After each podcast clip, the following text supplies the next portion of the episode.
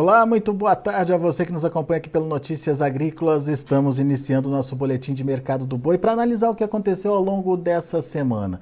Mercado seguiu firme, apenas é, registrando aí alguns ajustes positivos nas cotações, o que traz aí um bom sinal e uma boa perspectiva.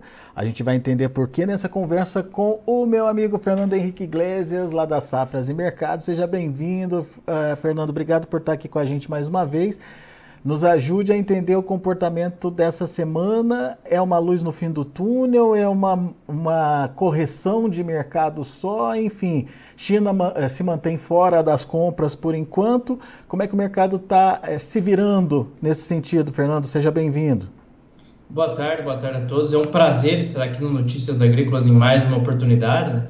A última vez que nós falamos foi justamente quando surgiu essa notícia né, de teríamos, temos um caso atípico de EB. Desde então, o mercado pecuário do Brasil aqui está vivendo é, dias bastante difíceis, né? Vamos, mas vamos dizer assim que na semana passada o mercado parece ter atingido o fundo do poço realmente. Então, nós chegamos a ter negócios em patamares muito baixos na região norte. É, chegou a trabalhar aí uma roupa abaixo de 220 em alguns estados da região norte, exemplo do Acre. Fêmeas sendo ofertadas na região a 200 reais por arroba vaca gorda. Tá? Então, depois da semana passada, o mercado parece que deu uma acomodada, deu uma tranquilizada, e essa semana já começaram a acontecer negociações acima da referência média a preços mais altos. Tá? Já tem uma alta dos preços no Centro-Oeste, é, na, em São Paulo, também aconteceu o reajuste dos preços, recuperação dos preços no norte do país. Tá? Então, temos um movimento interessante aí de recomposição diante de um cenário de escalas ainda bastante encurtadas. Pois é, eu queria entender, Fernando, o que, que motivou essa melhora, digamos, aí da situação, né? É, é, é uma melhora que chega a ser consistente, tem motivo, tem fundamento para isso, ou por enquanto a gente tem que avaliar para onde que, que esse mercado vai caminhar ainda? Bom, basicamente o que nós temos acompanhado no dia a dia do mercado do boi é um mercado com pouquíssima fluidez. A indústria não quer alongar muito as escalas de abate diante dessa ausência temporária da China, aguardando a China voltar para aí sim efetivar as negociações de uma maneira mais contundente. Tem muito frigorífico exportador ainda empurrando abate, outros em férias coletivas, né? aumentando a ociosidade média para justamente é, a se adequar a essa ausência da China no mercado. Então, outro aspecto é que o pecuarista, nesse momento, diferente lá de 2021, ele tem uma situação melhor ele contém uma maior capacidade de retenção, ele consegue segurar esse animal do pasto com alguma tranquilidade. A pastagem tem boas condições, principalmente na região centro-norte do Brasil, e permite que ele adote esse tipo de estratégia. Então ele está segurando esse animal no pasto, esperando para que esse embargo aí termine, o mercado entre nos eixos novamente e tenha uma recuperação dos preços mais contundente. Então, nesse sentido que nós temos observado nos últimos dias, é negócio acontecendo a conta gotas mesmo, mercado pouco, pouco fluido, com pouquíssima fluidez, e isso vai interferindo aí nessas estratégias. O frigorífico de mercado interno acaba pagando um pouquinho mais pela arroba nessa semana, em função justamente dessa necessidade, dessa maior urgência de compra diante de uma resistência maior dos pecuaristas. Ah, mas você estava me falando que essa, essa estratégia né, tanto por parte dos frigoríficos quanto por parte do, dos produtores, dos pecuaristas, pode é, ter um efeito colateral aí, né, Fernando, que tem muito a ver com os subprodutos, né? O que, que pode acontecer? Bom, temos uma questão bem interessante agora no mercado, principalmente para reciclagem animal, é, falando de sebo bovino, as farinhas de carne, o próprio mercado de couro tem uma preocupação muito grande, porque em 2021, quando o embargo se arrastou por mais de 100 dias, uma das consequências foi a escassez de determinados derivados do abate de bovinos. Couro, sebo, farinha de carne foram produtos que acabaram subindo de preço em função de uma oferta que diminuiu bastante com esse aumento de capacidade ociosa. Então, a, a preocupação, o temor, principalmente entre os consumidores desse tipo de matéria-prima, é que realmente repita um processo de embargo tão longo assim. Esperamos que efetivamente termine com uma com a maior brevidade possível, né?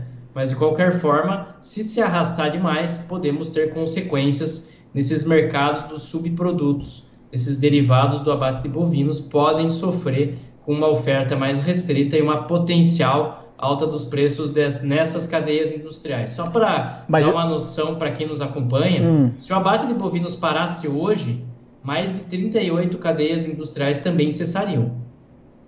Então, é uma cadeia. O abate de bovinos movimenta vários outros segmentos. Uhum. Ô, ô Fernando, só para a gente entender, já tem alguma preocupação nesse sentido, é, sendo é, é, transformada em preço, em aumento de preço, ou por enquanto não? Por enquanto é só um, um alerta, um sinal de atenção aí?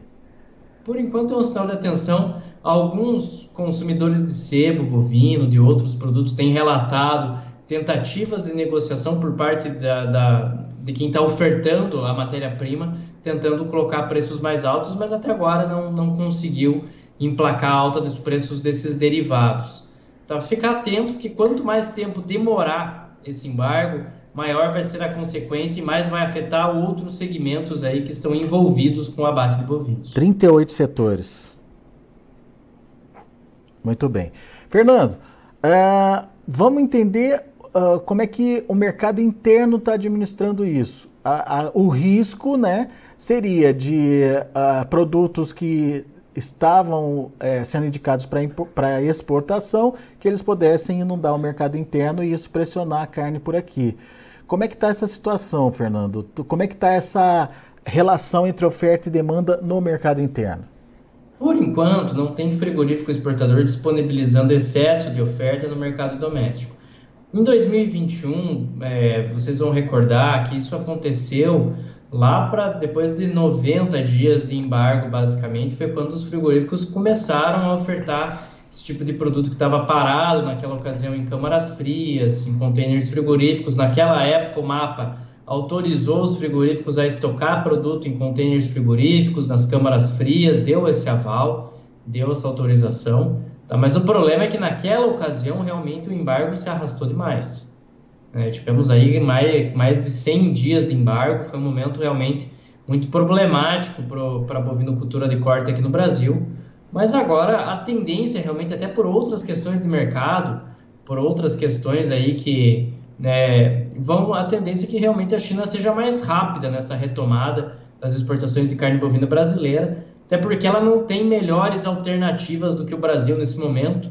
Argentina, Uruguai, Estados Unidos, União Europeia, são todos países que estão passando no momento inverso do ciclo pecuário. O Brasil está num momento de expansão de capacidade produtiva, eles estão num momento de menor capacidade produtiva.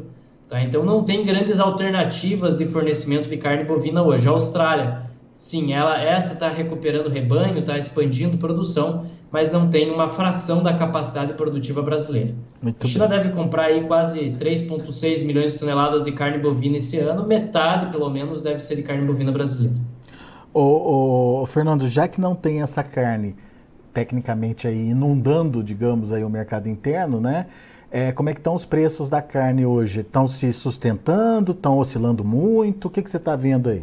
Essa semana nós tivemos comportamento misto, tá? O, o, o, traseiro bovino apresentou alta, enquanto o dianteiro e a ponta de agulha caíram. O que, que acontece é o seguinte: o dianteiro e a ponta de agulha são aqueles cortes mais acessíveis dentro do boi gordo. Esses cortes mais acessíveis eles estão sujeitos à concorrência da carne de frango, principalmente. E o momento da carne de frango no atacado aqui no Brasil é bastante difícil. Tá? A carne de frango ainda tem um primeiro trimestre com evidentes sinais de excedente de oferta, e isso vai fazer com que o consumidor brasileiro, ainda mais num período aí de mais despesa, de mais gasto, acabe optando aí pela carne de frango de uma maneira mais contundente nas compras aí de proteína animal. Então a carne de frango ganha a predileção do consumidor nesse tipo de ambiente, nesse tipo de situação. Tá? Então acaba segurando esses preços do dianteiro e da ponta de agulha no mercado. Muito bem. É, mas o traseiro está é, tá, tá, tá se diferenciando por conta de consumo mesmo interno, então. Melhora do é, consumo. Estamos no momento que entram os salários na economia, então ah, há uma tá. boa reposição entre atacado e varejo, há estímulo à alta dos preços, é um período em que tradicionalmente é bom em termos de vendas. Tá, não é uma tá? mudança na situação econômica, então, né, Fernando? É sazonal mesmo, né? Isso, é conjuntural, exatamente isso. É da conjuntura de momento, da sazonalidade do mercado que aponta para esse período aí de, uma melhor demanda ao longo da primeira quinzena do mês, quando entram os salários na economia e movimenta essa reposição entre atacado e varejo. Agora sim, ainda estamos num ano de crescimento que vai ser anêmico, crescimento econômico anêmico. Isso é uhum. outra questão para a gente ponderar.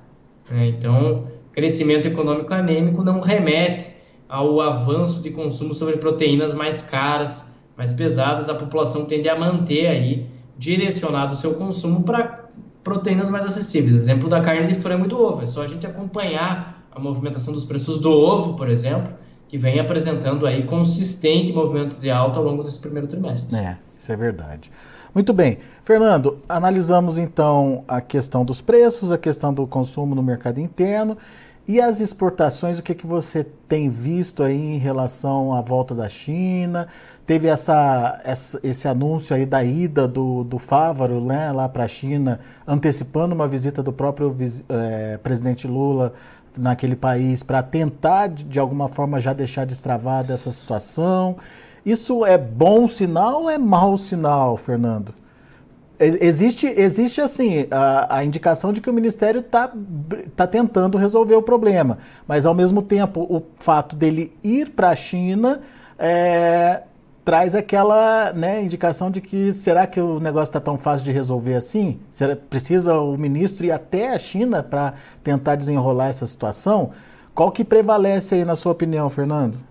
Mais uma vez eu preciso mencionar uma questão que é muito interessante. O Brasil seguiu à risca todo o protocolo sanitário que envolve esse embargo temporário às exportações de carne bovina. Todo o protocolo foi respeitado. O Brasil notificou o caso, o Brasil fechou voluntariamente suas exportações, o Brasil mandou as amostras para o laboratório de referência em Alberta, no Canadá. As amostras voltaram, mostraram a tipicidade do caso, confirmaram aquilo que todo mundo já imaginava, né? E a OIE ofereceu o status de risco, manteve o status de risco insignificante para a propagação da doença aqui no Brasil. Então, todas as etapas foram seguidas à risca. A única etapa que está pendente ainda não depende do Brasil. É, faz parte do, da decisão chinesa de retomar ou não essas exportações de carne bovina. Tá? Então, o Brasil, mais uma vez, seguiu todos os protocolos necessários e agora aguarda a boa vontade do nosso grande parceiro comercial para, enfim, retomar essas exportações de carne bovina. Bater na tecla novamente, o Brasil precisa tentar renegociar esse protocolo sanitário que coloca um grande peso na decisão chinesa. A China aí que decide, Brasil suspende voluntariamente, mas quem decide quando vai voltar a comprar é a China.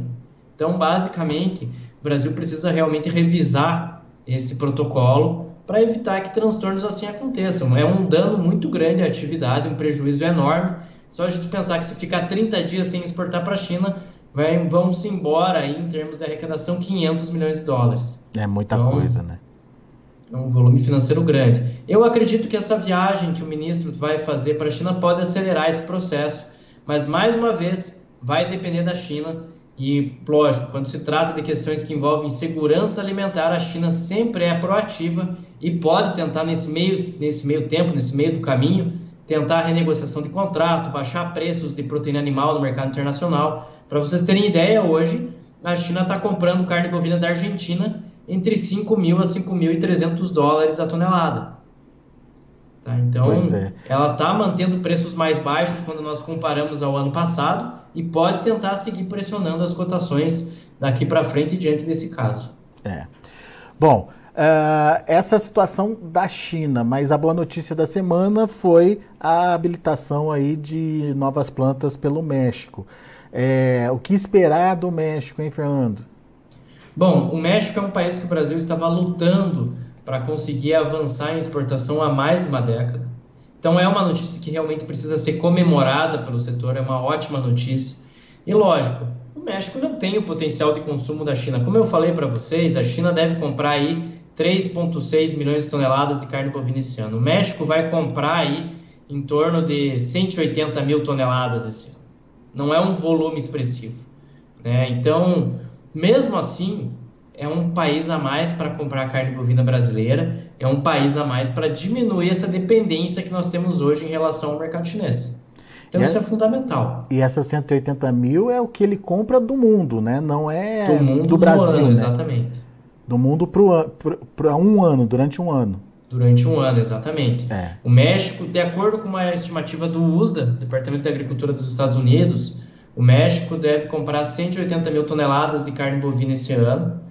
Tá? Então, é um volume é mais ou menos 5% do que a China vai comprar ao longo de 2023, né? não é um volume expressivo, mas de qualquer forma ela deve comprar aí em torno de 30, 40 mil toneladas de carne bovina brasileira, o que é uma boa notícia.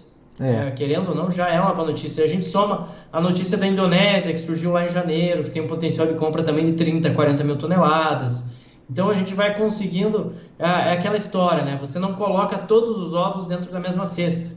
Você começa a, a distribuir melhor essas exportações, a pulverizar essas vendas de carne bovina, o que é muito interessante. Tá? A carne de frango é um exemplo a ser seguido nesse sentido. É, a China é o nosso maior importador de carne de frango, mas o Brasil consegue vender frango com qualidade para mais de 100 países. O caminho para a suinocultura brasileira e para a bovinocultura também é esse: buscar cada vez mais mercados, avançar em mais mercados, fazer esse trabalho de abertura de novos mercados e reduzir essa dependência que nós temos hoje em relação ao mercado chinês. Boa. Muito bom, Fernando. Meu amigo, mais uma vez, obrigado pela sua participação. Sempre bom te ouvir. Volte sempre. Eu que agradeço a participação. É sempre um prazer e contem comigo em mais oportunidades. Até a valeu, próxima. Valeu. Abraço para você, Fernando. Tá aí, Fernando Henrique Iglesias, Safras e Mercado aqui com a gente analisando o mercado do boi. Fernando dizendo pra gente que foi uma semana, hoje quinta-feira já, né? Os negócios já aconteceram, principalmente é, aqueles negócios mais é, intensos da semana já aconteceram. Foi uma semana aí de preços firmes, ao contrário da semana anterior e é, registros aí de até correções positivas nas cotações acontecendo, principalmente naquelas praças que estavam muito pressionadas é, nas semanas anteriores. Não deixa de ser uma boa notícia, mas ainda segue a dependência da China. A participação da China é muito importante para dar mais é, dinamismo aí a esse mercado, enquanto o mercado interno segue nesse lenga-lenga sem uma é, resposta econômica que justifique um aumento de consumo por parte do consumidor brasileiro. A gente vai ficando por aqui. Ah, antes deixa eu passar para vocês como estão os preços. É, lá na B3, nesse momento, é, cotação subindo. Março, 286 reais, com alta de 0,14%. Abril, R$ 296,70, alta de 0,03%. É pequenininha, mas enfim, é positivo maio 293,10, subindo 0,46%. O indicador CPEA fechou ontem a R$ 266,95, sem alteração. A gente vai ficando por aqui, agradeço a sua atenção e audiência. Daqui a pouco a gente volta com outras informações e mais destaques.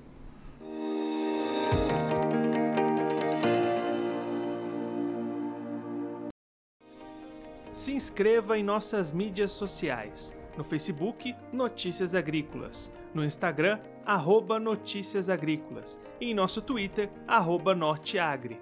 E para não perder nenhum vídeo, não se esqueça de nos acompanhar no YouTube e na Twitch Notícias Agrícolas Oficial.